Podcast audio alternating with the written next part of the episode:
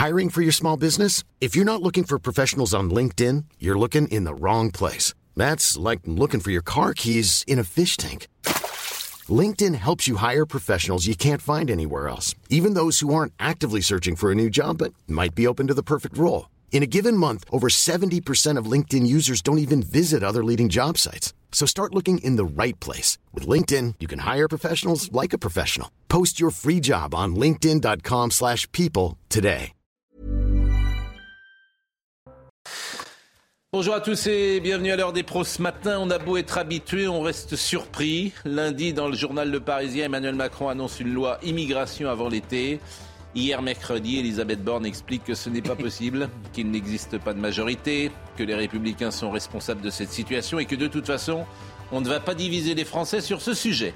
Je rappelle que s'il existe un sujet sur lequel il y a consensus en France, c'est précisément sur l'immigration. Bref, Emmanuel Macron et Elisabeth Borne devraient se parler plus souvent pour imaginer un discours commun, même si chacun comprend que la Première ministre est en sursis et que le compte à rebours a commencé. Hier, sa prise de parole tenait davantage de l'oraison funèbre que de la causerie d'avant-match. Elisabeth Borne a présenté sa feuille de route ou de déroute, c'est selon.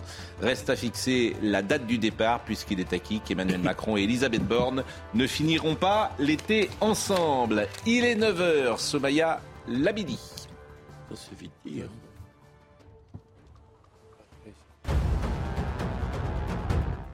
Suite des opérations de sécurisation à Mayotte avec une nuit de violence urbaine dans le bidonville de Doujani, des affrontements ont eu lieu avec les forces de l'ordre. Le préfet a dû faire appel au RAID et à la CR8 pour faire revenir le calme. Bilan, une personne a été interpellée.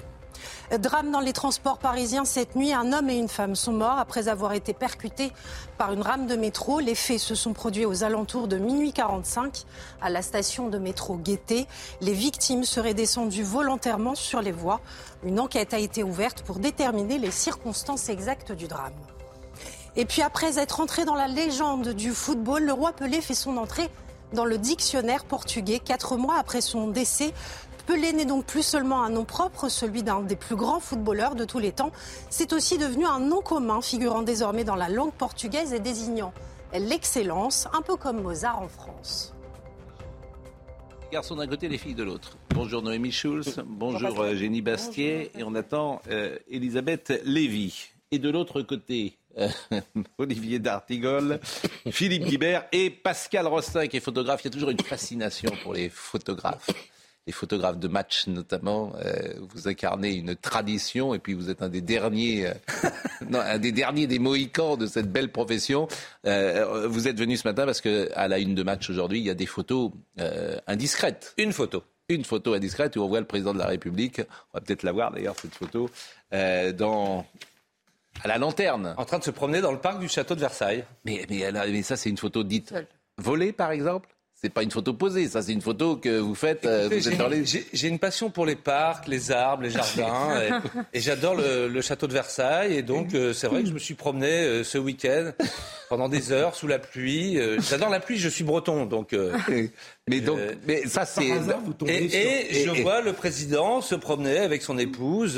donc voilà, j'ai décidé de faire une photo. Non, mais pour être plus sérieux, mais ça, c'est où? C'est à la lanterne ou c'est dans le château de Versailles? C'est dans le parc du château. Euh, c'est dans, le, parc du château de Versailles. Oui, c'est le parc du château de Versailles. Donc au vu et au su euh, de, de, de tous les promeneurs. Oui. et vous avez planqué?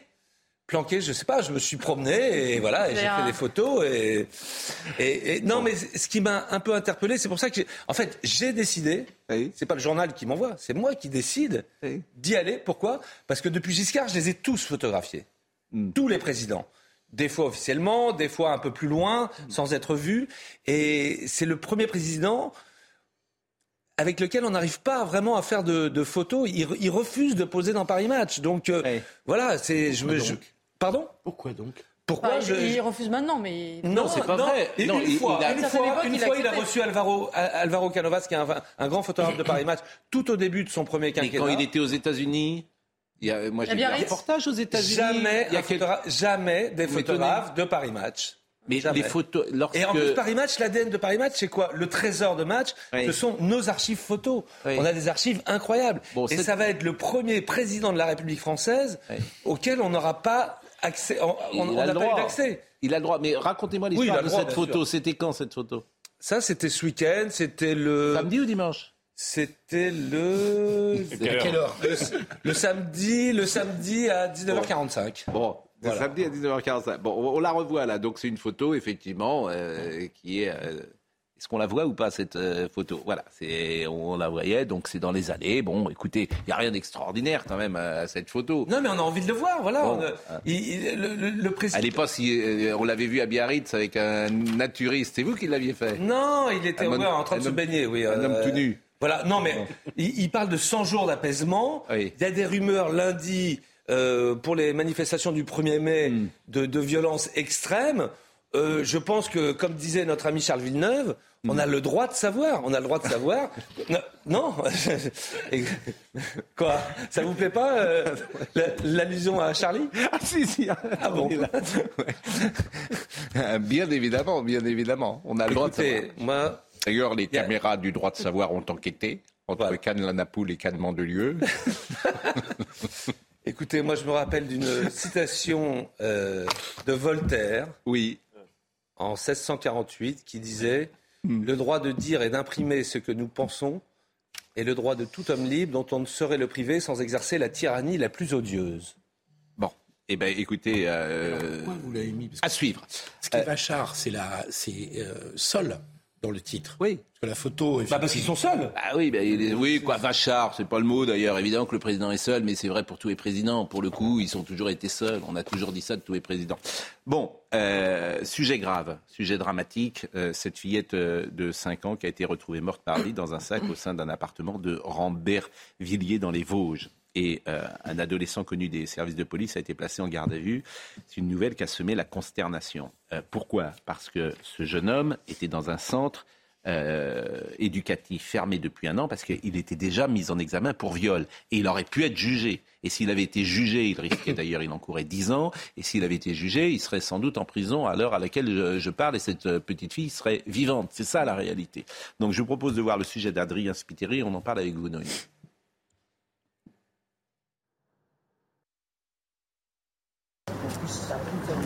Accompagnée de son père, Mélissa est encore sous le choc. La veille du meurtre d'une enfant de 5 ans à Rambervillers, le principal suspect l'aborde. Il m'a dit qu'il vendait un bébé chat. Et comme j'avais vu son sac à dos, je lui ai demandé il est où était, il était où exactement? Et il m'a dit qu'il était chez lui. Et le bébé chat. Et euh, comme j'ai eu peur quand il m'a dit qu'il était chez lui, puisque je savais qu'il me faisait un piège, et ben j'ai trouvé une excuse, quoi. J'en ai déjà un à la maison. Et après, ben, je suis partie, mais il me suivait toujours. Mélissa parvient à rentrer chez elle. Ses parents savent qu'elle a échappé au pire. Si son casier judiciaire est vierge, l'adolescent est connu de la justice. Âgé de 15 ans, il est déjà mis en examen dans une autre affaire d'agression sexuelle et de viol sur mineurs. Les faits remontent à février 2022. Le jeune homme avait été placé en centre éducatif fermé jusqu'en février dernier. Depuis, il faisait l'objet d'un suivi par la protection judiciaire de la jeunesse. Une expertise psychiatrique a déjà été réalisée concernant le jeune homme. Elle avait conclu à une absence de troubles mentaux. Je vous propose d'écouter Georges Fenech qui était avec nous hier et qui donnait euh, son analyse euh, judiciaire sur ce sujet. Pourquoi euh, ce mineur, qui avait déjà été mis en examen pour un crime de viol, n'a pas été jugé dans le délai d'un an? Depuis un an, il était en centre éducatif fermé. Il aurait été jugé, condamné, il encourait dix ans de réclusion criminelle, compte tenu de son âge. Il n'aurait peut-être pas eu cette peine complètement, mais il serait incarcéré aujourd'hui. Il n'y a pas, en tout cas, de difficulté au niveau législatif. Toutes les lois, elles existent. Encore faut-il les appliquer avec rigueur. Noémie Schulz. Vous voulez que je réponde à... Non, décryptage. En fait, non, il faut rappeler simplement la loi. C'est-à-dire qu'on ne peut pas rester plus d'un an dans un centre éducatif fermé. La question, Donc, il a été libéré en février. La question, c'est euh, est-ce qu'il y a eu des dysfonctionnements oui. Euh, est-ce que, à chaque fois, la question, est-ce qu'on aurait pu éviter ce qui s'est passé?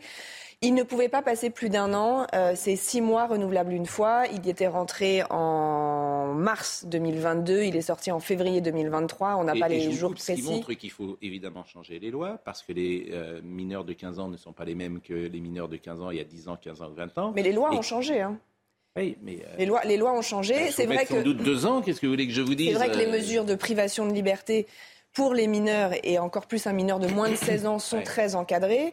Euh, la détention provisoire en prison, par exemple, c'est vraiment l'exception. Mmh. Ça peut arriver. Il aurait pu être placé en détention provisoire. À l'époque, le choix a été fait de le mettre en centre éducatif fermé, qui est à, mi-chemin en fait entre un, foyer et la prison. C'est pas c'est pas comme la comme la prison.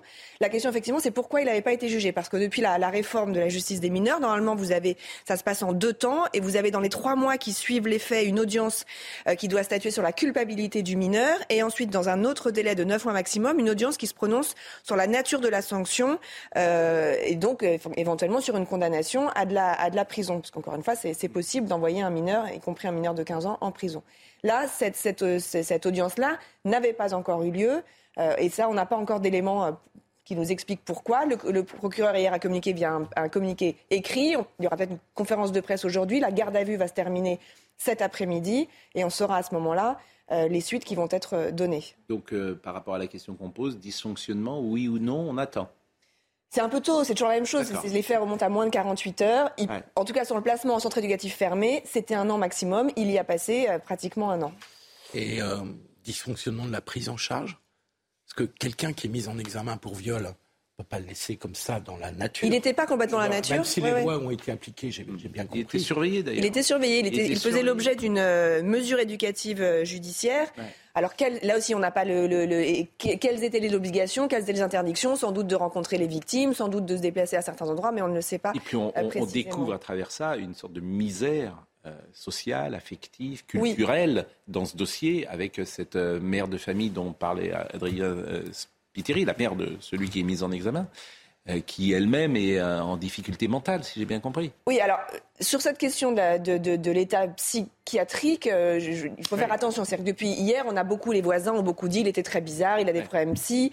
la mère elle-même a dit, il était en hôpital psychiatrique, pourquoi il est sorti? Je crois qu'il y a eu beaucoup de, de, confusion. Le, le, procureur hier conclut son communiqué en disant une expertise psychiatrique ordonnée, donc dans le cadre de la précédente affaire, a conclu à l'absence de troubles mentaux. Après, effectivement, euh, dans quel euh, état euh, d'éducation était ce, jeune, on ne le sait pas. C'est un drame, mais on découvre effectivement une partie de. Voilà, c'est une photographie de ce qu'est la France en même temps. Ça pose aussi la question des, centres éducatifs fermés, parce que y avait, si j'ai bien compris, il y avait 30 personnes dans ce centre pour 12 adolescents, ce qui me paraît quand même des moyens assez conséquents. Mmh. et on voit qu'il y a c'est une efficacité limitée, visiblement. Est-ce qu'il ne faut pas euh, effectivement euh, déjà raccourcir les délais de la justice et peut-être aller plus vite sur du répressif euh, et ne pas que s'étale dans le temps comme ça? Normalement, c'était le but de la réforme. C'est vrai que c'était de faire en sorte que, que, les, choses soient jugées beaucoup plus vite. Le vrai problème, là, est la lenteur de la justice. Voilà ce qu'on pouvait dire sur euh, ce sujet ce matin, qui est un sujet évidemment dramatique. Euh, on va parler politique, bien sûr, et on va parler d'Emmanuel Macron. On va revenir quelques secondes simplement sur euh, ces, photos qui sont à la une aujourd'hui de match. Bon, ça va pas arranger vos affaires quand même, Pascal Rostin, parce que si il ne souhaite pas s'il ne souhaite pas vous faire photographier, là, vous l'avez, vous l'avez pris. Euh, je n'ai rien commis euh, d'illégal. C'est pas des photos très compromettantes. Hein. Non, elles sont pas très compromettantes. Non, mais euh, elles sont pas non plus. Arranger mes affaires. Voilà, mais, mais si. le titre qui est. Comment arranger mes affaires. Écoutez, moi j'ai photographié tous les présidents de la République depuis Giscard. Il n'y a pas de raison que je photographie pas Emmanuel Macron aujourd'hui. Il n'y a pas de retraite d'ailleurs chez les photographes? Écoutez, j'ai 64 ans. Euh, ça ah fait deux ans que j'ai tous mes trimestres. Oui. Et j'adore tellement mon métier. Euh, vous aussi, enfin, j'ai un métier. C'est extraordinaire d'être journaliste. Sans pénibilité, parce qu'il faut rester une journée pour faire Sans pénibilité, il faut, faut, aimer la pluie, il faut aimer la nature. Il faut aimer le parc de Versailles. Il, faut porter du, du, du pour, les, oiseaux. Et il faut surtout n'oublier jamais ce que disait Pierre Lazareff, le, le propriétaire, créateur de François. Il disait, dans le journalisme, la malchance est une faute professionnelle. Bien sûr, oui, oui. D'accord. Donc il faut aussi avoir un peu de chance. Eh et, la chance de pouvoir faire une couverture de Paris Match, même mm. si j'y suis depuis 43 ans, bah, est, 43 toujours Ans. En fait, vous aurez fait. en 79, voilà. Donc vous aviez. 44, euh, merde. Vous aviez 20 ans, vous avez commencé à, à match Ouais, 22 ans. De nombreux soutiens du président contestent euh, la question de la solitude et de l'isolement. Mais c'est un fait politique. Oui, bien Après, il se sûr. laisse, mais il se bon. laisse photographier sur Instagram par sa photographe officielle. euh, Oui. Oui, Oui, La non, mais on dans des poses, euh, il vient un qui fait de des très belles photos d'ailleurs, Swazik de De la de la moissonnière. voilà. Mais on ne peut pas les utiliser ces images. Hein. C'est pour ça qu'on les montre ça peu. Elles ne sont pas libres de droit. hein. Mais Elle est payée par nos impôts en plus. tu vois, on sait que le, mais métier, vrai, c'est vrai. on sait que le métier. Mais- mais. Non mais c'est vrai, c'est Non, mais vrai. c'est- On en a C'est un peu, c'est un peu populiste. en a- Ouais, Elle est payée par nos impôts. On en a pour notre argent. C'était des photos très esthétiques. Non, mais. Non mais c'est vrai que bon, c'est je- des photos je- qui sont L'utilité de ces photos. Ouais, c'est de la communication. Nous, Oui. C'est de la nous, communication. nous, on ne fait pas de la communication. Oui. On montre la vraie vie des gens. On montre Oui. le réel. C'est pas mal, ça, non, Pascal? Mais je, mais attendez, La c'est ce tradition qu'on essaye de faire euh, ici. des- Bon, La, la Des photos où La les présidents posent. Bah, La tradition de Paris Match, Paris Match, les, les- les gens se trompent. Paris Match, c'est pas absolument pas un magazine Oui. People. C'est un, c'est un, un pitcher magazine. Ah, C'est- exactement. C'est entre du news. Évidemment, on fait des couvertures People parce que ça rentre dans l'actualité. Mais si je vous fais la liste, On peut pas avoir que le remake de l'image de Kennedy avec les petits sur le Attendez, bureau. si, si je vous Ça fais va, la quoi. liste, si je vous fais la liste des, des Elisabeth. photographes et des journalistes Oui, qui sont sûr. morts sur le terrain Oui. euh, entre Budapest, euh, enfin, je veux dire, qui ont été blessés, qui ont été otages, c'est pas sur les plages de Saint-Tropez ou de Monaco. bon, Elisabeth Lévy vient d'arriver, les garçons d'un côté, les vous de Oui, je vois qu'aujourd'hui, Voilà, c'est- on a, on décidé de vous séparer parce que vous êtes-. Il y a des principes. Vous êtes agité, euh, donc on a décidé, comme en classe, de vous séparer. Pourquoi vous êtes en retard Parce que les VTC ne viennent pas malgré leurs engagements. Ah, bon, Voilà. donc c'est- il n'y a, pas de rapport avec euh, des embouteillages. Ah, pour le coup, c'est les vacances à Paris, vous savez. C'est oui, Donc, bah, euh, c'est. Non, non. C'est Bon. pas Madame Hidalgo si c'était votre question. C'était pas Madame Hidalgo. Alors, euh, Emmanuel Macron, le Stade de France, la finale de la Coupe qui oppose Nantes à Toulouse, vous le savez, a lieu ce samedi. Et comme c'est la tradition, le président euh, doit saluer les joueurs avant le coup d'envoi. Il va descendre. Et a priori, les syndicats souhaitent perturber ce moment via une action coup de poing. Il y a 30 000 cartons rouges qui seraient distribués, ainsi que 10 000 sifflets. Alors, je ne sais pas si les sifflets vont être... euh, euh, on- les, les policiers vont intervenir pour euh, contrôler les gens qui ont un sifflet. Je, n'en sais en rien. retard, hein. Alors, il y a- il y a- vous, vous voyez par exemple cette petite. euh, soyez nombreux à adresser un carton rouge aux méprisants de la République à l'occasion de la finale de la Coupe de France, samedi euh, 29 avril, 17h. Rendez-vous aux abords des sorties ERR, B, D et ligne 13 du métro du Stade de France à Saint-Denis. Bon, je ne sais pas si les supporters de Toulouse ou de Nantes sont contre la réforme euh, des retraites. euh, Peut-être pas d'ailleurs. Ils sont dans les, dans les oui, de- Oui, Ouais, bon. Statistiquement, il devrait y avoir une majorité. En plus, les joueurs de foot prennent la retraite assez jeunes. Oui, Ils n'attendent pas 64 ans. oui, bien sûr, mais bon, euh, c'est vrai qu'il y a quelques. L'inventivité sociale euh, concernant la- les, ma- les- Oui. les manières de manifester en France Mm. euh, me subjugue. Personnellement, je trouve qu'on a une forte d'énergie nationale pour bien. inventer des, moyens de contester les casseroles. Je vous l'avais dit il y a quelques semaines. Oh, Vous allez voir de l'inventivité Vous avez un prix sociale. Nobel, euh, Oui, alors en même Ce qui temps. va être drôle, c'est s'ils interdisent les, les cartons rouges. En Ils même- essayent de les saisir. En même temps, Reza Pinchamp, qui est secrétaire général de Force ouvrière 93, a dit il n'est pas question de perturber l'événement sportif, mais on veut montrer au gouvernement et à Emmanuel Macron que malgré la promulgation de la loi, la mobilisation continue, que le ressentiment et la colère sont toujours là. Bon, euh, Il faut bien se préciser, c'est que c'est pour le Gauthier moment Lebret, où euh, le président descend sur la pelouse saluer les joueurs. Oui. Ce n'est pas pendant le match, on est bien d'accord. non, C'est voilà. sauf, sauf que euh, le comment dire le carton rouge sera brandi à la 49e minute. Pourquoi Ah, Parce que 49-3. ah oui. Donc, euh, Voilà. Gauthier Lebret, euh, qui euh, suit euh, l'actualité de l'Elysée. Je remercie euh, Noémie Schulz. Euh, et, et on va vous retrouver tout à l'heure. Oui, pour parler de la mobilisation du 1er mai. Exactement, pour la mobilisation du premier. Donc, je ne vais pas vous remercier du tout, finalement, vous allez rester. Euh, mais je vais remercier peut-être Pascal Rostin. Voilà. Parce que vous, vous avez tout dit. Hein? Rien. Je n'ai rien dit et je ne dirai rien. Bon, en tout cas, c'est toujours un, plaisir. Il y a quelques... Bon, Et a- retourner euh, avec vos jumelles. Non, mais il y a quelque chose. La- Les, photographes, Franchement, franchement, je suis pas très discret. les photographes sont des journalistes. Euh, Ah, ça c'est sûr. On a la même carte de presse. Exactement, mais euh, ils incarnent, euh, j'allais dire, une forme d'aristocratie dans le métier. J'aime bien ça. Voilà, une- voilà, manière- Le, le dinosaure, l'aristocrate. Voilà, euh, une manière de fonctionner à l'ancienne, moi, qui me plaît beaucoup. Et puis, on pense, par exemple, à François Gragnon, qui a été avec vous à match. On pense euh, à celui Il qu'on nous a appris à jouer au poker.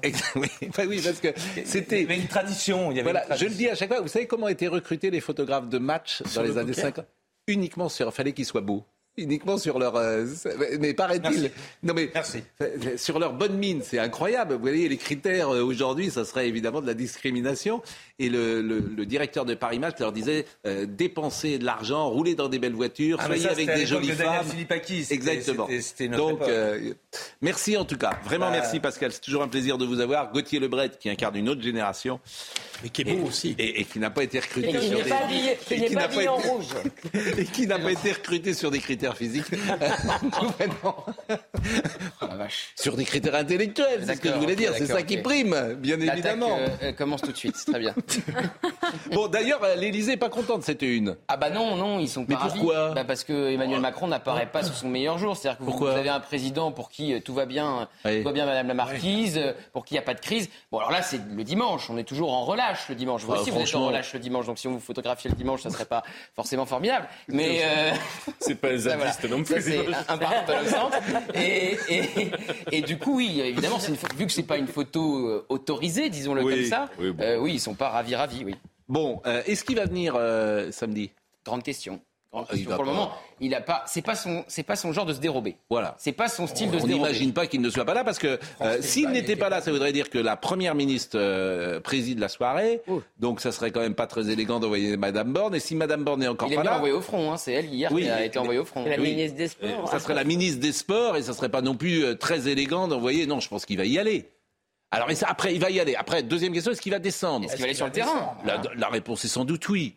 Est-ce que la sono va être augmentée pour cacher euh, le bruit des huées? Oui. Je crois pas, Pas sûr justement. Je pense que, mais parce que je pense qu'il demandera pas ça. Au contraire, c'est contre-productif. Tu, te- je pense que, euh, je, je pense qu'il va, qu'il va apprécier ce côté euh, expiatoire. Ah oui, voilà, je Est-ce suis, qu'il va saluer la foule euh, je suis au milieu et, et, Et je- jamais de 22 joueurs, ça doit prendre deux bonnes minutes. mais, hein. mais- mais il va laisser Ça vite. peut être long, hein. C'est un grand moment de Ah, solitude surtout avec, euh, Mais non, je crois que vous avez. Non, Je crois qu'au contraire, il y a un côté, je suis, voilà, je suis, je, Pascal. je, je suis pas Jacques Chirac, j'affronte, j'y vais. C'est ça son message, à tort ou à raison. C'est son, c'est- c'est- Donc euh, il va y aller, d'accord. et au contraire, les gens vont siffler. Bah oui, bah écoutez, je suis désolé, euh, Ce serait pas la j'ai première. fait ça. euh, non, non, je vous assure, je pense que. Ah, Je ne week-end. vais pas dire que ça le sert, mais je, je suis pas loin de penser ça. Je n'irai pas jusque-là. Mais c'est si. si, Je suis d'accord, moi, avec ça.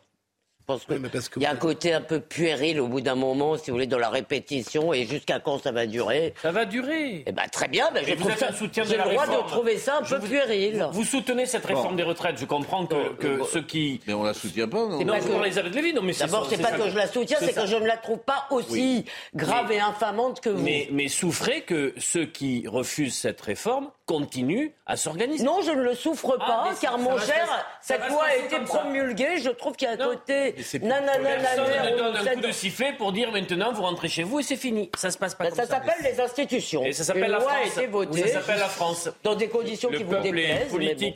Et querelleur. Mais c'est plus les retraites, là. hein. C'est là, le, Alors, je suis d'accord le avec contrat ça. démocratique. Je suis d'accord Bon, avec ça. euh, d'ailleurs, on a parlé hier, on peut revoir l'image de l'effigie euh, qui est brûlée parce qu'il y, a- il y a quelque chose, on devrait tous être inquiets de ça, bien sûr, et tous, euh, pour le coup, euh, euh, regretter euh, cette, cette haine, et je l'ai dit euh, dès hier.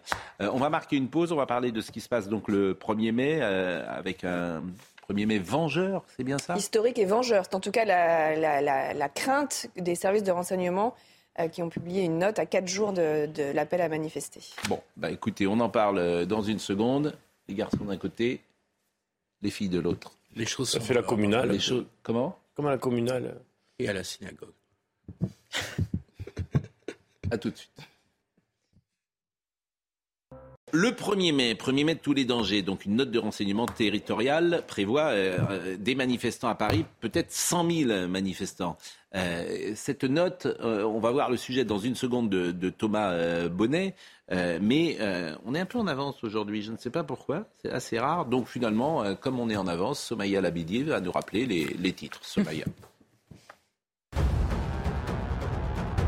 le profil inquiétant de l'adolescent qui a tué Rose Isabella. Le jeune homme avait déjà été euh, mis en examen pour viol sur mineur pour des faits remontant à février 2022. Et dans le cadre de cette procédure, il avait été placé en centre éducatif fermé jusqu'en février 2023. Il faisait d'ailleurs l'objet d'un suivi pour par la protection judiciaire de la jeunesse. Le procureur d'Épinal doit s'exprimer en fin de matinée. Une application pour faciliter la vie des justiciables lancée par le ministère de la Justice aujourd'hui. Baptisée justice.fr, l'application est censée rapprocher les citoyens de la justice. Les utilisateurs euh, pourront accéder par exemple à des simulateurs de pensions alimentaires ou d'aide juridictionnelle ou encore trouver un avocat ou localiser le point de justice euh, le plus proche. Et puis ce chiffre pour terminer, près de 90% des jeunes femmes des pays pauvres ne, ne, vont pas sur Internet, soit une proportion bien plus importante que celle des hommes euh, du même âge, selon un rapport de l'UNICEF. Pour réduire cet écart, il ne suffit pas de donner un accès à ces jeunes filles, il faut euh, renforcer leur pouvoir pour qu'elles deviennent des innovatrices, précise le directeur de l'éducation à l'UNICEF. Noémie Schulz, c'est bien ça, justice.fr Oui. Ah, c'est une bonne idée pour faciliter la vie euh, du justiciable Vous êtes allé déjà sur justice.fr Non, pas L'application? Eh ben, on va, on va, on va y aller. Ces prochaines... Elle existe déjà bah, si elle existe déjà, mais je trouve que c'est une bonne idée. Euh, Est-ce que je peux vous donner une, une petite information qui, qui, vient de tomber? Oui, oui. Euh, le parquet général fait appel dans le procès du Rio Paris. Vous savez, le Airbus et Air France euh, ont été relaxés par la justice la semaine dernière. Euh, on avait entendu l'émotion des, des, victimes et celle d'Alain Jakubowicz. Euh, et on vient de recevoir un communiqué de la Cour d'appel de Paris, appel formé contre le jugement concernant l'accident aérien. C'était, c'est un peu une surprise parce que le parquet avait requis la relaxe. Oui, mais c'est le parquet général qui fait appel. Mais... Et dans cette affaire, euh, qui est très compliquée. C'est incompréhensible. Voilà. En tout cas, il y aura donc un nouveau procès. Vous avez le parquet qui, en audience, Hmm. hum? euh, demande la relaxe.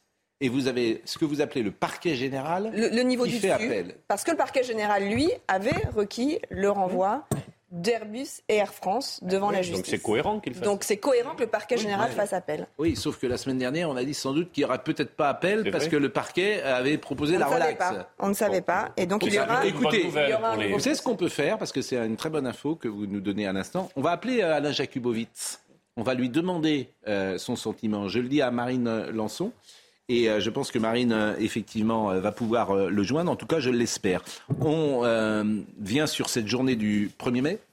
Ça va, Elisabeth? Oui, oui, je réfléchissais Mais au c'est 1er normal. mai. Mais oui, parce que c'est tellement rare de vous voir Réfléchir. Et surtout- mais surtout, Bah oui, mais c'est ce matin. Dans une- C'est ce matin, je réfléchis. je, je vous voyais dans une phase de méditation. Oui, je- absolument, Je, je m'étonnais, je, je disais Oui, oui, que se passe-t-il et, et vous savez que je, je prends grand soin de vous. Oui, oui, oui, Et de- absolument. de- de- je vous en les- remercie. De tous les gens qui sont autour de la table et je ne souhaiterais pas que. Je vous remercie de noter que j'ai réfléchi ce matin. Oui, oui, non, la mais bien France sûr, doit et le savoir. comme je vous voyais silencieuse, j'avais déjà plusieurs messages de gens qui disaient Le salut va arriver. Qu'est-ce Qu'est-ce qu'a Elisabeth euh, Lévy Donc je me suis permis. Vous avez raison, merci. Merci pour votre sollicitude, Je, je- cher je- Pascal. je vous en prie. Euh, Thomas Bonnet, le 1er mai. La journée du 1er mai s'annonce historique. C'est en tout cas ce que prédit une note des services de renseignement. Les autorités disent attendre de 80 à 100 000 manifestants rien qu'à Paris. Au sein du cortège, 1500 à 3000 gilets jaunes, dont des éléments radicaux. Entre 1000 et 2000 éléments à risque sont attendus dans la manifestation, selon cette note. Des éléments qui conduisent donc les services de renseignement à qualifier cette journée d'historique, journée qui sera également, je cite, teintée d'un fort esprit de rejet de la réforme. Les autorités anticipent donc cette date de mobilisation comme une possible nouvelle étape dans la contestation sociale qui se fait entendre dans le pays depuis des semaines. Face à tous ces éléments, le dispositif de sécurité devrait donc être conséquent, mais aucun détail n'a encore été annoncé. Bon, c'est vrai qu'il y a une forme d'inquiétude très grande, et pour le politique, et pour euh, les policiers, euh, Noémie. Oui, parce qu'il y a ce, cette intersyndicale qui reste très forte, très mobilisée, et c'est ce que vous disiez d'ailleurs tout à l'heure, c'est que maintenant la mobilisation, elle va presque au-delà de la, réforme des retraites, et c'est ce qu'on lit dans cette note qu'on avons pu euh, consulter, c'est que c'est les gens ne sont pas satisfaits de la façon dont la réforme a été conduite, pas digne d'une démocratie, l'utilisation du 49.3 qui a rallié la société civile et la jeunesse au mouvement. Donc on s'attend effectivement à beaucoup de monde, 80 à 100 000 personnes, 1500 à 3000 gilets jaunes et 1000, 2000 casseurs. C'est toujours euh, l'interrogation. Vous savez que ces casseurs, ils ont besoin que le mouvement soit très fourni pour pouvoir passer à, passer à l'action. Et effectivement, il y a donc cette inquiétude avec ces, ces termes d'esprit euh, vengeur, esprit déterminé et offensif. La conclusion de la note, il est d'ores et déjà approprié de qualifier ce Premier ministre historique. Cette journée dépassera la seule question du travail et sera plus largement une journée fédératrice autour du rejet profond de la politique générale menée par le gouvernement. Oui, mais le gouvernement a tablé que ça s'arrêterait. Moi, j'observe que ça ne s'arrête pas du tout. Euh, que ça continue, que c'est la première fois qu'après une loi votée, il y a encore des manifestations, que les ministres ne peuvent pas sortir, etc. Bon, je sais que manifestement, la rue veut que le pouvoir cède. Et, les renseignements disent que cette euh, journée du 1er mai pourrait ne pas être justement un baroud d'honneur, mais une nouvelle journée qui viendrait en alimenter d'autres. Et je rappelle qu'après le 1er mai, vous avez le 3 mai, et c'est la décision du Conseil constitutionnel sur le référendum d'initiative partagée. Donc s'il est une nouvelle fois rejeté, c'est le scénario qui tient la corde, ça pourrait évidemment alimenter les colères, et la NUPES et, les syndicats pourraient s'en servir. C'est la Coupe du Monde de rugby qui arrive, c'est, euh, ça va être pourquoi pas le Tour de France, euh, en permanence, il va Roland Garros manifestations, Roland Garros, des manifestations possibles. Mais on risque de voir un peu comme avec les Gilets jaunes une impasse politique de cette opposition. Parce que après les Gilets jaunes, vous voyez bien qu'il n'y a pas eu... pardonnez-moi, on, on, a payé. Oui, mais il n'y a pas eu, il a pas eu de débouchés politiques de des revendications. Il y a eu des chèques, si vous voulez. Et là, là hein. aussi, il va y avoir des chèques. Mais il y en a de plus en plus. Il y en a déjà, il y en a déjà un peu. Mais on voit bien si vous voulez, puisqu'il demande une chose qui ne va pas se produire puisque la loi est promulguée, on ne sait pas où ça va aller. Et en plus, si vous avez de la violence, je suppose qu'il va y en avoir comme. Et vous ne pouvez rien faire, vous pouvez même pas faire. On va en parler tout à l'heure, une loi immigration. Mais bien sûr. Oui. Vous, êtes bloqué pendant 4 ans. Moi, je veux bien qu'on soit bloqué pendant 4 ans. Vous avez raison, mais est-ce que, ce mouvement, est que ce mouvement va pas perdre dans l'opinion, si vous voulez? Il ne perd pas dans l'opinion. je bah, pense que non. Pour répondre Elisabeth par rapport, bon, d'abord, 1er mai très fort, oui, unité syndicale. C'est la troisième fois depuis 45 que l'ensemble des, des syndicats seront euh, ensemble. Et moi, ce que je mesure dans, les contacts, ce qu'on peut entendre, c'est qu'il y a à la fois la question des retraites, mais tu le sais, Elisabeth, on est bien au-delà. C'est-à-dire, il y a un climat quasiment de détestation, de très grand rejet, en tout cas, euh, du pouvoir en place, et notamment du président de la République. Il me Dans semble incendie, il faut l'éteindre au départ il n'a eu aucune prise en considération de ce qui montait dans le pays. Il y aura la catharsis des européennes dans un an. Euh. On a dit, euh, on répète toujours la même chose. On, répète toujours la même chose. Alors en revanche, est-ce que ce sera un baroud d'honneur? Écoutez quelques Français interrogés par CNews. Baroud d'honneur ou pas? Je ne pense pas que ça soit un baroud d'honneur. Euh, dans la tête des gens, ça va rester. Voilà. Je pense que les dés sont jetés. Hein, la décision ne changera pas.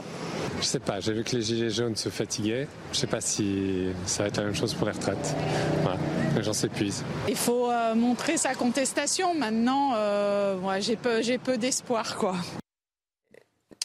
Euh, voilà ce qu'on pouvait dire sur le 1er mai. Il y a une inquiétude, le pouvoir oui, il y a une inquiétude. L'inquiétude, c'est que ça dure. Par contre, je nuancerai le propos en disant que le pays n'a jamais été complètement à l'arrêt, qu'on n'a pas connu les grèves de 1995, qu'on n'a pas connu euh, les grèves même pendant la réforme à point portée par Édouard Philippe, où on a eu 50 jours de grève consécutifs, record à la SNCF et à la, et à la RATP. Donc oui, il y a euh, la crainte de l'enlisement, même d'une relance du mouvement grâce au, 1er mai, au 3 mai et même au 8 juin, où le groupe Lyot va essayer d'abroger la réforme des retraites à l'Assemblée nationale. C'est pas dit que ça passe pas. Après, ça n'ira pas au Sénat. Pourquoi vous dites c'est pas dit que ça passe pas Parce que si les mêmes qui ont enclenché quelque part le 49-3 en refusant de voter se mettent d'accord pour voter la proposition du groupe Lyot d'abroger les 64 ans, il y a une majorité pour voter cette proposition du groupe Lyot. Après, le Sénat n'est pas obligé de l'inscrire à l'ordre du jour euh, au Palais du Luxembourg. Donc ça n'ira pas jusqu'au bout. Mais ça serait quand même un sérieux revers pour le gouvernement si à l'Assemblée, l'abrogation de la réforme des retraites est votée.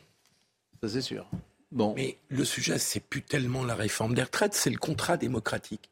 C'est ça que euh, Emmanuel Macron n'a pas pris en compte et n'a pas voulu solder. C'est-à-dire qu'il n'y a pas eu de vote. C'est-à-dire que les gens ont eu le sentiment, qui n'est pas tout à fait infondé, qu'il est passé en force et qu'il n'a absolument pas mm. tenu compte ni des syndicats, ni d'un vote quelconque. Et donc le problème, il est là. Et celui-là, il ne se solde pas euh, sauf retour devant les urnes. Et c'est ça que le, pouvoir n'a pas. Euh, mais je suis d'accord avec vous, mais hier, euh, et on en parlera tout de suite après avoir écouté Alain Jakubowicz, l'intervention d'Elisabeth Borne, c'est invraisemblable. Mais l'exercice est impossible. Mais oui, mais c'est franchement, c'est invraisemblable. Oui, mais c'est invraisemblable.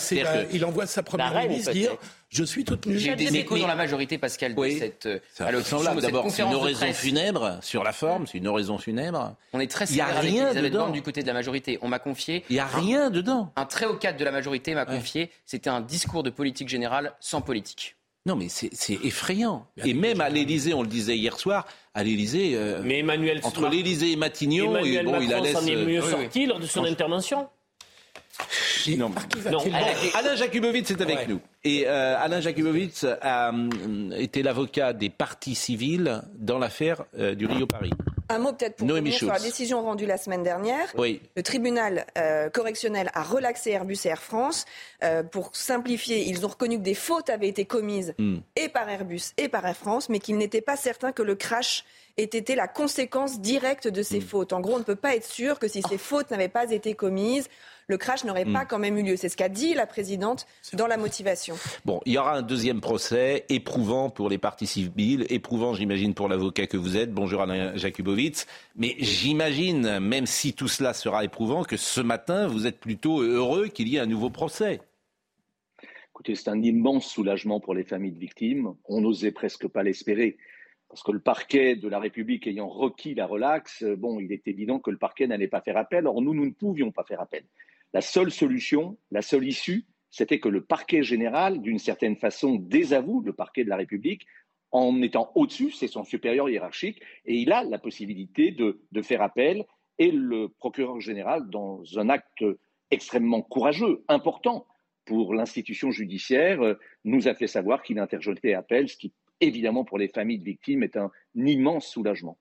on repart donc pour. Euh, il a duré combien de temps ce procès? Trois mois? Trois mois. Donc pendant trois mois, vous allez être à l'audience quasiment tous les jours, euh, Alain ah pas, quasiment, euh, Pascal. Vous savez, moi je suis un avocat de la vieille école. Hein. Moi, quand je suis dans un procès, je suis dans un procès. C'est-à-dire que j'y suis de la première à la dernière minute. Alors le procès d'appel, en règle générale, les procès d'appel sont plus courts que les procès de première instance. Euh, c'est un problème d'ailleurs, c'est l'organisation de ce type de procès. Mais le procureur général, et c'est ce que nous avons fait valoir, euh, considérait qu'on ne pouvait pas, dans cette catastrophe, en rester au jugement de première instance. Il faut aller au bout. Il faut aller au bout. Il faut aller devant la cour d'appel. Il faudra aller sûrement devant la cour de cassation. Il faut trancher cela. C'est le plus important accident d'avion du XXe siècle. Enfin, je veux dire que c'est vraiment quelque chose d'incroyable qui s'est passé avec une saga judiciaire inouïe, 14 ans, avec des revirements sans cesse. Il n'y a pas deux décisions qui vont dans le même sens. Alors, ça nous donne beaucoup d'espoir, bien sûr, devant la cour d'appel. Alors au-delà évidemment euh, du fond, il y a également euh, la forme. Et on avait échangé ensemble euh, lorsque Hervé Temim est, décédé. Et vous m'aviez dit ce métier nous mange complètement de l'intérieur. Et j'avais été frappé quand je vous avais appelé au moment de verdict donné sur le Rio Paris, combien vous étiez affecté vous-même et combien les avocats font, peut-être pas tous, mais en tout cas ceux que je rencontre souvent font font, corps avec euh, la cause qu'ils défendent et combien ce métier, vous dites euh, je vais être pendant trois mois, matin, midi et soir avec eux, et combien ce métier c'est une forme de sacerdoce que vous, vous faites. Euh, et cette conversation qu'on avait eue ensemble m'avait beaucoup, m'avait beaucoup frappé au moment du décès d'Hervé Temim. Vous savez, moi, depuis, depuis le prononcé du, jugement, bien sûr, je suis aux côtés des familles de victimes. Euh, je, les rassure, je leur dis qu'on va jouer tout ce que l'on peut auprès du parquet général, faire valoir nos arguments, essayer de convaincre le procureur général du bien fondé de cet appel. Et d'une certaine façon, bien sûr, euh, je suis très satisfait aujourd'hui que le monsieur le procureur général nous ait entendus. C'est extrêmement important. Mm. On, est dedans, voilà, et on attend maintenant euh, sereinement, mais, mais avec une immense détermination, ce procès d'appel. J'entends. Et euh, j'entends. Bah, je vous remercie euh, beaucoup. Vous êtes dans votre bureau à Lyon, manifestement? Voilà, absolument. Aujourd'hui, c'est une journée lyonnaise. C'est une journée lyonnaise. Donc, euh, bah, écoutez, bonne journée, euh, monsieur Jacques Bovitz, maître. D'ailleurs, vous venez bientôt, je crois, hein, nous voir sur notre plateau. Absolument, avec un immense plaisir, comme toujours. Eh ben, il est partagé, vous le savez. la feuille de route ou la feuille de déroute d'Elisabeth Borne hier, vous disiez. Euh, un discours de politique générale sans politique. Un haut cadre de la Macronie qui m'a lâché ça hier soir au sujet d'Elisabeth Borne. Tout le monde est très sévère avec Elisabeth Borne, mais il a raison, Olivier. C'est-à-dire que vous l'envoyez au front pour bah prendre la foudre et après vous la critiquez derrière. Donc c'est vrai que c'est pas très élégant. puis surtout, elle, a décliné ce qu'avait dit le président. En fait. Oui, il n'y avait pas d'annonce. Mais, je suis pas d'accord du tout. Elle n'a pas décliné puisque lundi le président. Oui, à part mais c'est essentiel. vous avez raison, vous avez raison. Mais enfin, lundi, tu as un président qui euh, intervient dans le Parisien pour dire qu'il y aura une loi avant euh, l'été sur l'immigration. Deux jours plus tard, tu as la première ministre qui dit le contraire. Vous avez raison. ce que je voulais dire, c'est qu'elle a fait un catalogue de promesses, mais surtout, vous dites que c'est de la politique sans politique. Non, mais moi, je. C'est l'entourage. Il me semble quand même. Non, mais c'est un discours de, c'est un discours de techno. Il manquait que les PowerPoint. Il me semble qu'il y a, voilà, il, me semble que Emmanuel Macron est dans une impasse qu'il n'y a, que deux portes de sortie. C'est soit la dissolution et on repart à zéro, soit la droitisation. Or, il refuse de faire ce choix de la droitisation, puisqu'il veut garder Elisabeth Borne qu'il est quand même, il se sent, il a un surmoi de gauche qui fait qu'à chaque fois qu'il fait un pas vers la droite, il se sent obligé de désavouer ou de se rattraper quelques jours plus tard en allant faire un pas à gauche, c'est le piège du en même temps. Et en matière migratoire, une tenaille dans laquelle il n'arrive pas à sortir. Et là, sa seule échappatoire aujourd'hui, ce serait de faire un vrai gouvernement de droite, de faire une vraie loi immigration, de, de, de, renvoyer bah Isabelle Borne, de nommer un premier ministre de droite. Il n'y arrive pas, il est, il est coincé par le piège qu'il a construit. Bon. La feuille de route. C'est la déroute à laquelle on a, on a, on a assisté. La feuille de route, elle a échoué. Si elle, elle, aurait dû se formaliser au moment de la réforme des retraites, elle a échoué. Elle pourrait, elle pourrait, elle pourrait la réimaginer sur la loi l'immigration. elle pourrait marcher. Sur l'immigration, si une loi immigration. Il perdrait son aile gauche, il perdrait sa Chaoulier. Non, mais là, il y a 60% des Français qui veulent ça. 82%. Mais politiquement, politiquement, on peut comprendre que LR ne soit pas très allant pour rejoindre euh, l'embarcation macroniste qui euh, sombre petit à petit. Non, mais c'est là que. Politiquement, ça se comprend non, aussi. Non, bah c'est là qu'il y a débat chez les LR. Il y a beaucoup de LR qui disent voilà, Emmanuel Macron n'a pas d'autre choix que euh, de droitiser. C'est la seule chose il peut sauver son quinquennat de cette manière-là. Donc il doit droitiser. Et à ce moment-là, on ira avec Mais les chapeaux à plumes, les chapeaux à plumes de LR n'ont pas intérêt, vu le calendrier électoral, à venir secourir Éric Ciotti, il a même Éric Ciotti, il a intégré ça, croyez-moi. Simplement, c'est difficile parce qu'il a été élu sur, euh, sur une autre politique. Il y a trois lignes aux Républicains. Oui. Il y a que les Sarkozys qui sont favorables. Les Sarkozys, ils sont plus majoritaires aux Républicains. Oui, oui. Quoi, c'est bon. Un mot encore sur peut-être. On va écouter. Oui, expliquer qu'elle ne voulait pas faire, elle ne voulait pas de la loi immigration pour ne pas fracturer les Français. On a une bonne nouvelle nous pour euh, la première ministre. On a fait un sondage CSA pour CNews. 82% des Français sont favorables à une loi immigration pour faciliter les expulsions. Et par contre, ça dérangeait pas le gouvernement de fracturer l'opinion quand 70% des Français étaient opposés à la réforme des retraites. Donc quand les Français, quand les Français sont pour, le gouvernement recule et quand ils sont contre, ils passent en force. Il y a un haut cadre de la Macronie, comme vous dites, qui m'envoie un petit texto qui dit on a connu des horloges parlantes plus enthousiasmantes. Bon, je ne sais pas du tout. Pour Elisabeth Borne, d'accord. Mais bon, bah, c'est pour Elisabeth Borne. C'est pourquoi C'est pour Elisabeth Borne. Bon, est-ce qu'on peut écouter Mais vous parlez tout le temps. Elle donne même pas l'heure. Chat GPT. On essaye de parler. Ah, dites donc. Bon, écoutons euh, Madame Borne d'abord sur sa feuille de route ou sa feuille de déroute, c'est selon. Cette feuille de route est une main tendue à toutes les bonnes volontés. Avec les parlementaires, nous souhaitons échanger le plus en amont possible sur chaque projet et bâtir des majorités avec toutes celles et ceux qui le souhaitent, sans regarder nécessairement du même côté. Avec les partenaires sociaux, nous voulons renouer un dialogue apaisé et constructif et leur laisser plus d'initiative et de responsabilité. Avec les élus locaux, nous bâtissons en commun des agendas territoriaux. Je souhaite donner aux territoires plus de marge de manœuvre pour adapter les règles nationales aux réalités locales. La différenciation et l'adaptation sont des clés pour notre réussite. Je vous remercie.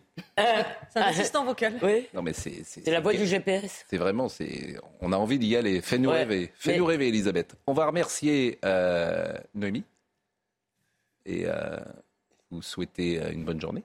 Et à vous aussi, Pascal. Ce ton dramatique. Euh, non, je, on va tous on parler. Va tous parler on va parler le Elisabeth Borne.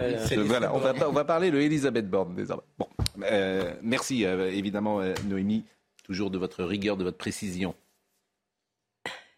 Est-ce qu'on peut dire un mot sur Elisabeth Oui, alors non, sur l'immigration. Bon, là, il n'y a rien à dire, mais sur l'immigration. je voudrais quand même juste reprendre un petit mot. Moi, j'ai été frappé parce que je trouve que c'est très juste cette idée de euh, déclaration de politique sans politique, parce qu'il y a une chose qui m'a frappé, c'est quand elle a dit chaque, chacune de nos décisions doit répondre à un problème concret.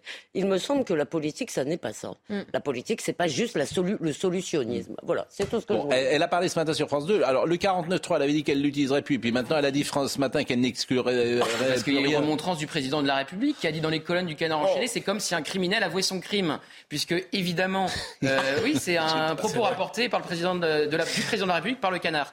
elle avait dit à l'agence France Presse. C'est merveilleux, ce, monde, c'est merveilleux. mais ce gouvernement fonctionne très bien. Ça, ça se passe superbement bien entre l'Élysée et Matignon en ce moment.